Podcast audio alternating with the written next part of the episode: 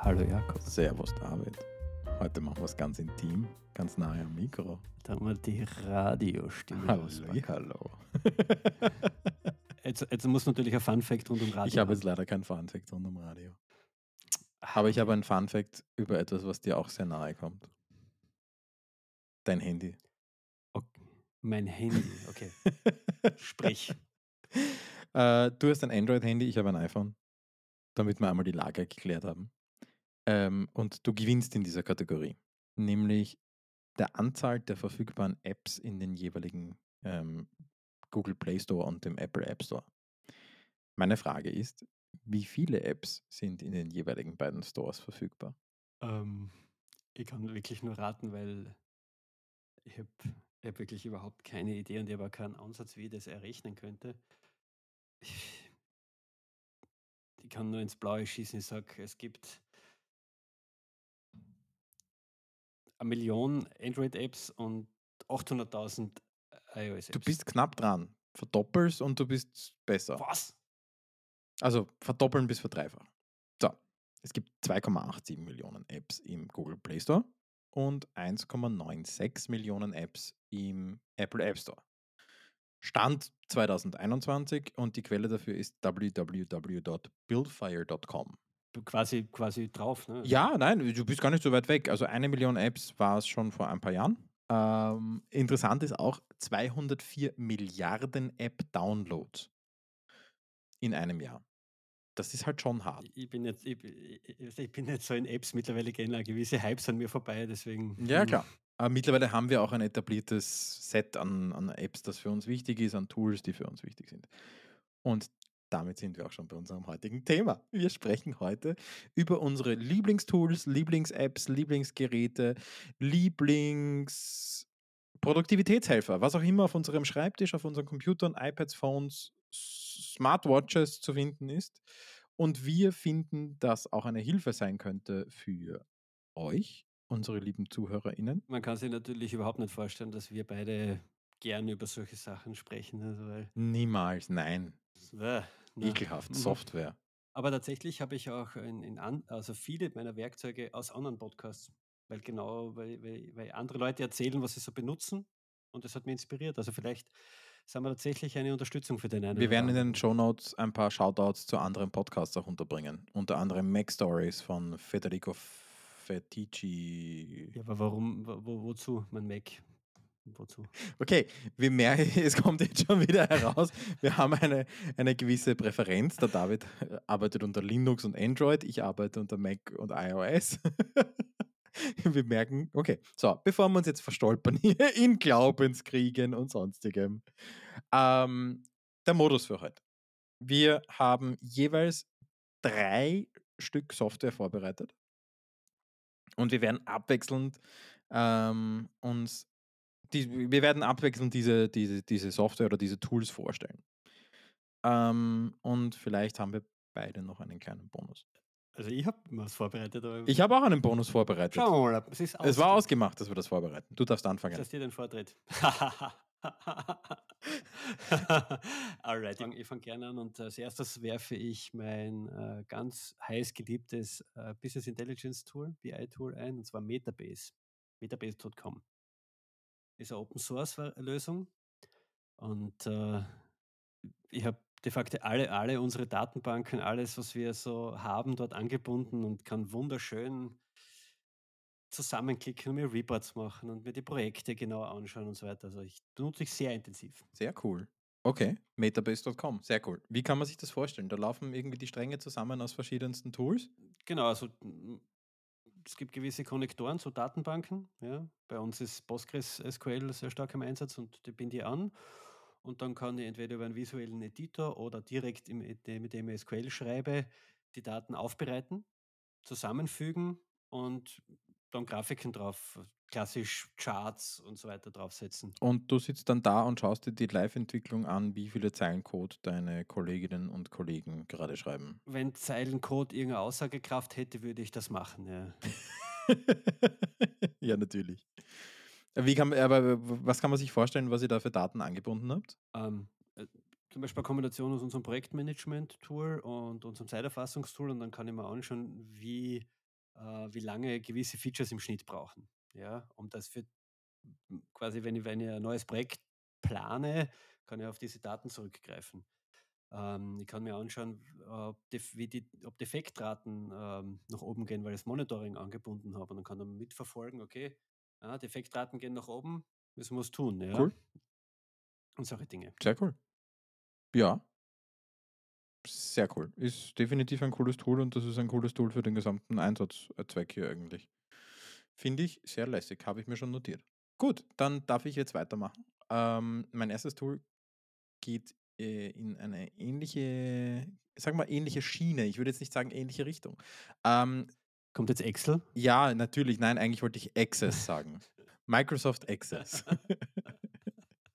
Na, sorry. Bitte Nein, äh, mein, mein erstes Tool ist Sentry.io. Das ist ähm, ein, ein, ein äh, Reporting- und Monitoring-Tool für alle Arten von Fehlern, Absturzmeldungen, technischen Fehlermeldungen, äh, aber auch Fehlern, die man, die in einer, in einer Software passieren können. Und Sentry hat mir schon bei sehr vielen Projekten sehr viel weitergeholfen, um die Qualität äh, enorm nach oben zu bringen. Ähm, Sentry wurde, glaube ich, wenn ich mich richtig erinnere, von Twitter irgendwann gekauft, äh, besteht aber als, weiterhin als eigenes Produkt und im Prinzip funktioniert so, dass eine, ein, also Sentry selbst äh, ist, eine, ist eine Oberfläche, die dir einfach eine Auswertung über die meist, äh, die am häufigsten auftretenden Fehler und oder Abstürze ähm, da, darlegt.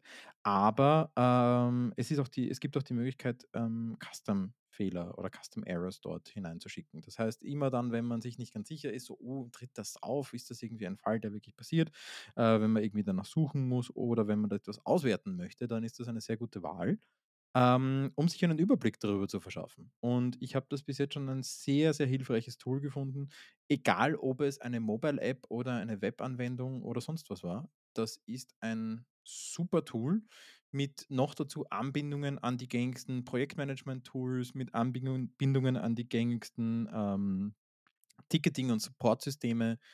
Ähm, ja, ein wirklich rundes Produkt, das ähm, aus meiner Sicht in keinem Projekt mehr fehlen darf. Da kann ich nur zustimmen. Also wir haben lange Zeit Sentry eingesetzt. Äh, Was nehmt ihr jetzt? Wir haben jetzt Honey Badger im Einsatz, weil das Pricing-Modell, also wir haben ja sehr viele kleinere Projekte, das Pricing-Modell hat nicht ganz zusammengepasst, aber Sentry ist ein Spitzenwerkzeug. Die Metadaten, die wir da rausgekriegt haben zu Fehlern, haben uns sehr oft sehr massiv geholfen, den Fehler rasch und effektiv zu beheben. Also wie du sagst, darf in keinem Projekt mehr fehlen. Ja, wichtiger Hinweis, ein wichtiger Hinweis. Wir loben hier heute Produkte, nur das ist keine Werbesendung. Wir kassieren von diesen Firmen, also wir sind in keinster Weise mit ihnen verbunden.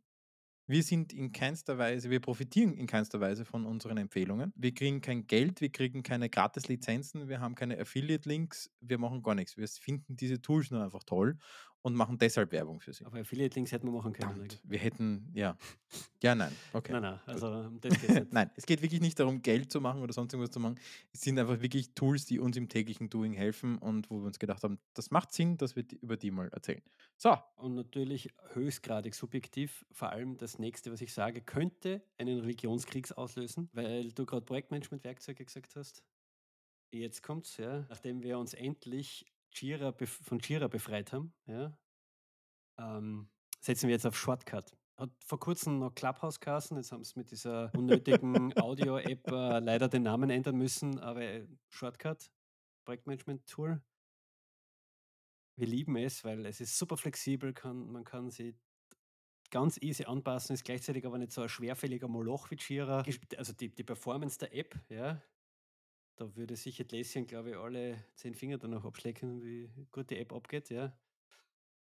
Shortcut. Gut. Was macht das Ding? Naja, es ist ein Projektmanagement-Werkzeug bis zu einem gewissen Grad spezialisiert auf Softwareentwicklungsunternehmen. Oder sagen wir so, es hat halt sehr viele, sehr viel Funktionalität drinnen, die man üblicherweise in der Softwareentwicklung braucht, dass man, keine Ahnung, Storypoints hinterlegen kann bei Karten, dass man sowas wie Releases und, und, und so weiter hat, ja. Aber ich nutze es zum Beispiel auch für die ganze Marketingplanung und so weiter und so fort. Ja.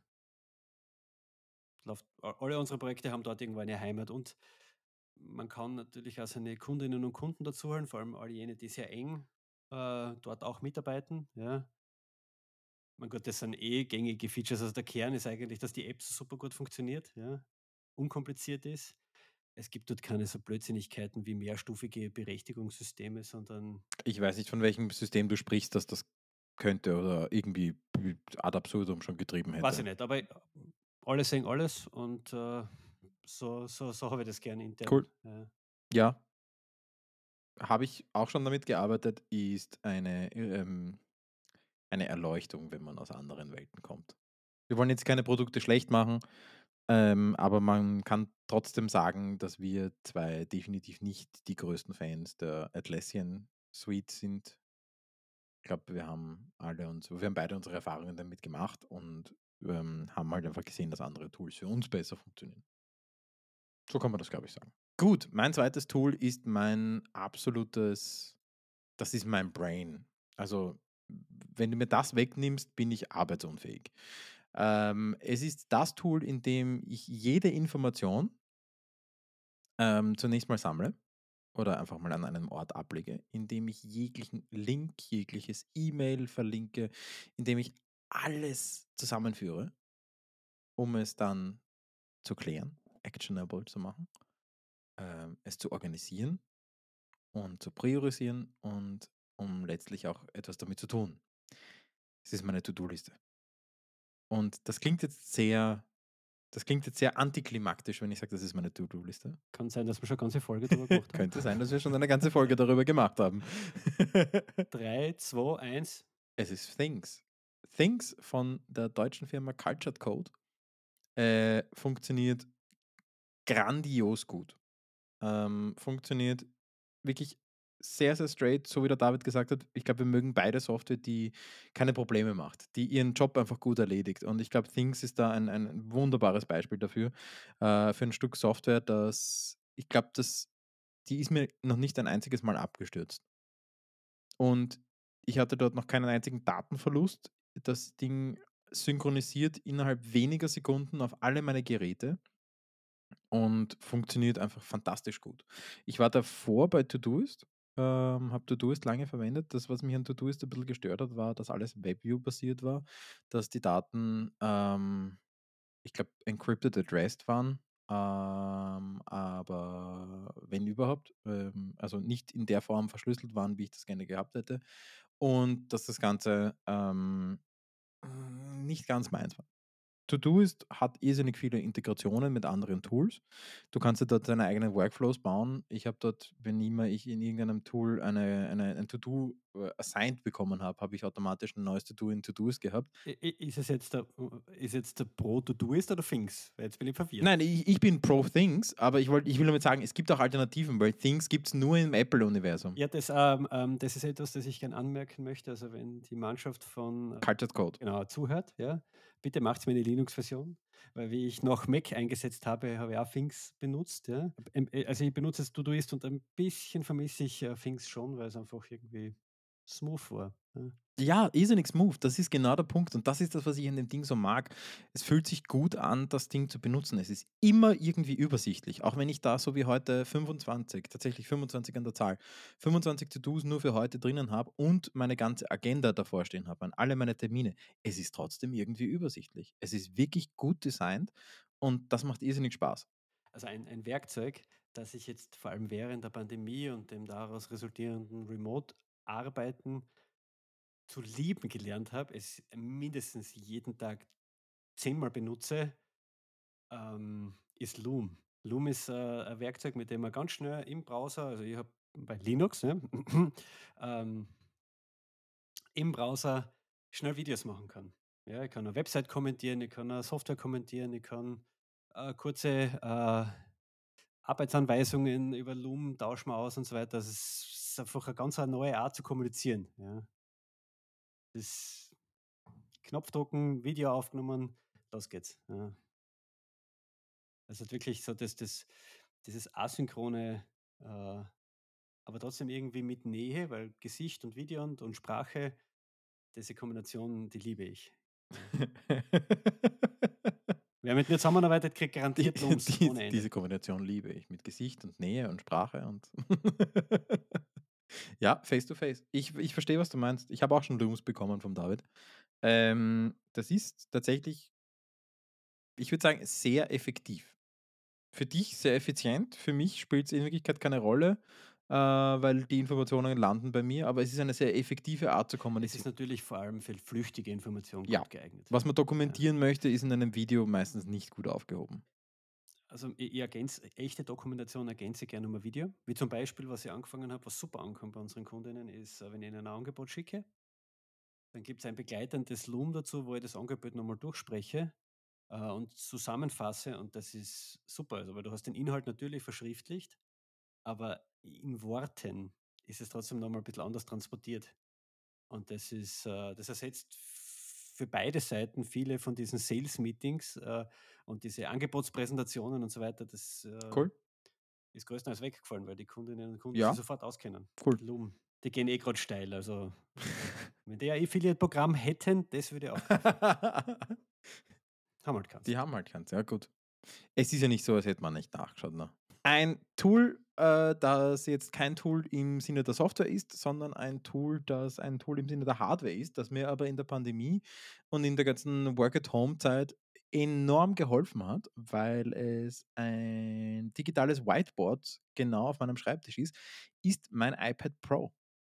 Und ich habe ganz lange damit äh, gestruggelt, irgendwie so den richtigen Case für das iPad zu finden und habe ganz lange hin und her überlegt, ist das jetzt irgendwie ein Laptop-Ersatz? Und, und, und habe nie so richtig den Platz gefunden für dieses Ding. Ich habe das 2018 gekauft, also doch deutlich vor der Pandemie schon und habe es oft und viel verwendet, äh, vor allem weil ich auch für einen, einen also einer meiner wichtigsten Kunden ist ein äh, App-Kunde, äh, für den mache ich eine App äh, oder arbeite an einer App mit und brauche das Gerät dementsprechend auch sehr viel. Aber ich habe auch irgendwie versucht, irgendwie so den, den, den, den, Anwendungszweck im, im täglichen Arbeiten zu finden und äh, irgendwie hat sich nie so ganz richtig angefühlt.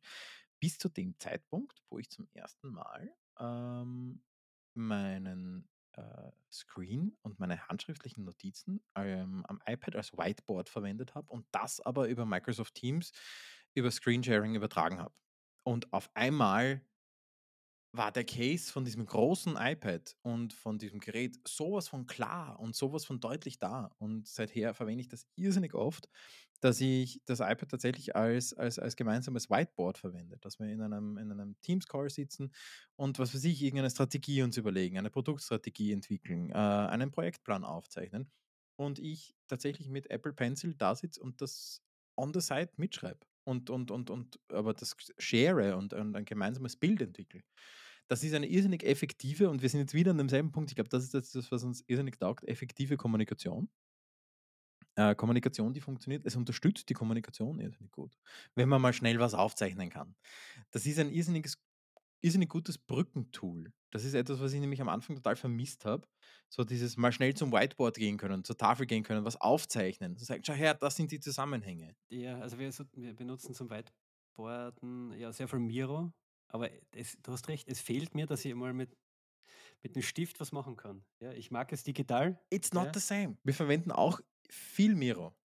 Aber dieses Stift in die Hand nehmen, was aufzeichnen und eben nicht was eintippen und ein Viereck ziehen, sondern du bist einfach viel schneller mit einem Stift. Das heißt aber, äh, du benutzt dann jetzt nicht Miro am, am iPad. Ich verwende die App Notability für handschriftliche Notizen.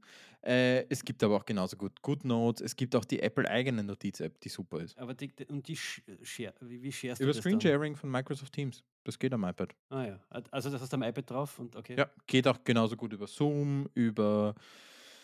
Was sind denn die anderen?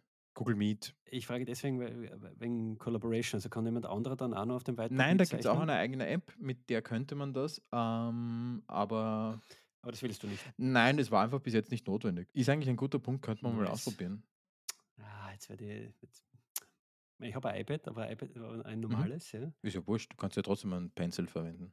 Ich werde das, ich werd das, Das ist super. Das, das klingt ziemlich Ich cool. zeige, ja. ich, ich, ich, ich mache gerne eine Demo, mache mal ein YouTube-Video, mache mal eine Demo draus. Diese Idee, schnell mit dem Stift zu visualisieren, das geht mir auch ab. Und ich habe noch Ja. nichts gefunden, wie ich das ordentlich ins Digitale übertrage, aber das mit dem iPad Also ich habe hier das iPad 12.9, äh, iPad Pro 12.9 2018.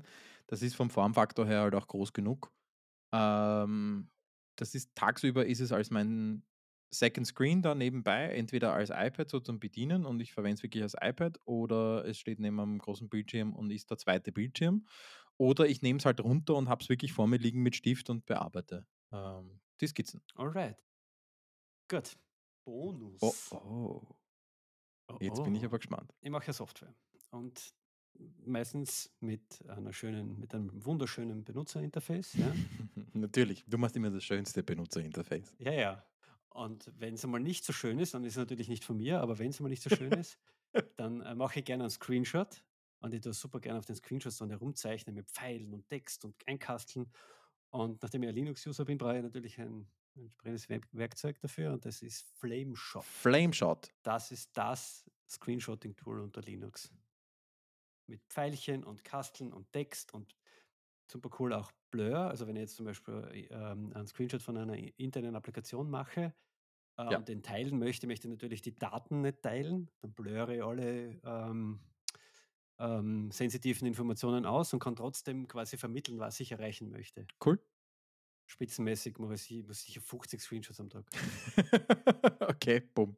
Nein, so viele mache ich nicht. Aber ich habe ein ähnliches Tool, das heißt, am Mac heißt es CleanShot X. Erfüllt denselben Zweck, ähm, funktioniert ähnlich gut. Früher war das Skitch von Evernote. Mein Bonustool. Hörst du es? Also das hast jetzt einen, einen, einen Countdown Mhm. aktiviert. Das ist mein Bonustool. Ein Würfeltimer. Das ist tatsächlich eines der wichtigsten Tools auf meinem Schreibtisch, ähm, denn ich versuche in, sag mal so, in stressigen Zeiten, wenn es mir schwerfällt, mich auf einzelne, so, ich muss das jetzt wieder runterstellen, sonst quietscht das die ganze Zeit, äh, in einzelnen ähm, oder in, in speziellen, speziell stressigen Zeiten, wenn es mir schwerfällt, mich auf einzelne Aufgaben zu konzentrieren, weil einfach so viel gerade da ist und ich aber weiß, ich muss bei verschiedenen Sachen was weiterbringen und ungestörte Arbeitszeit haben, praktiziere ich äh, Pomodoro. Mm, das mit den Tomaten, das ist super. Das mache ich. ja. Mm. Ja, genau, mit dem Tomatentimer. Mit dem Tomatentimer, ähm, wo es darum geht, dass man sich eine bestimmte Zeit mit, einem, mit einer Eieruhr de facto stellt äh, und die dann konzentriert an diesem To-Do, an dieser Aufgabe, an diesem Konzept, was es dann auch immer ist, arbeitet. Ähm, Und du hast ja gar nicht, du hast ja gar nicht den originalen Tomatendrehding gekauft. Habe ich Okay. nicht. Ähm, ich finde dieses Tool hier wesentlich angenehmer. Das ist ein sechsseitiger Würfel, an dem an vier Seiten äh, vorgegebene Zeiten äh, aufgedruckt sind. 15, 20, 30 und 60 Minuten. Gibt es in verschiedenen äh, Intervallen. Kann man sich anders, kann man sich anders auch äh, kaufen. Und die Zahl, die man nach oben legt, startet einen Timer, der dann eben 15 Minuten lang ist und dann piepst das Ding. Und das ist halt einfach das Schöne, dass ich einfach das Ding einfach umlege und dann sage, okay, ich committe jetzt 15 Minuten auf das Ding, weil oftmals ist das Beginnen das Schwerste. Und oftmals ist es dann reicht, wenn ich einen Timer mit 15 Minuten mache und da bin ich schon so im Thema nach drinnen nach einer Viertelstunde, dass ich dann gar nicht ähm, aufhören möchte nach den 15 Minuten einfach weiterarbeiten. Tell me more, tell me more. Das ist ein extrem hilfreiches Tool, hat mir schon viele, viele Stunden produktiver Arbeit gerettet. Dann würde ich jetzt gern wissen, welches Werkzeug unseren Zuhörerinnen und Zuhörern schon viele Stunden produktive Arbeit gerettet hat. Genau. Action Item, Action Item der Woche, damit ich es rausbringe. Schickt uns eure Tools. Wir sind super gespannt drauf, was es da draußen noch so gibt, was ihr so verwendet, für was ihr es verwendet. Not strictly Computer, sondern strictly Work und Play. Whatever floats the boat an. Podcast at digi-watt.com. Wir beantworten wie immer jede E-Mail. Das war's für heute. Und das war's für heute Wir sagen Danke und bis zum nächsten Mal. und bis zum Ciao. nächsten Mal. Ciao.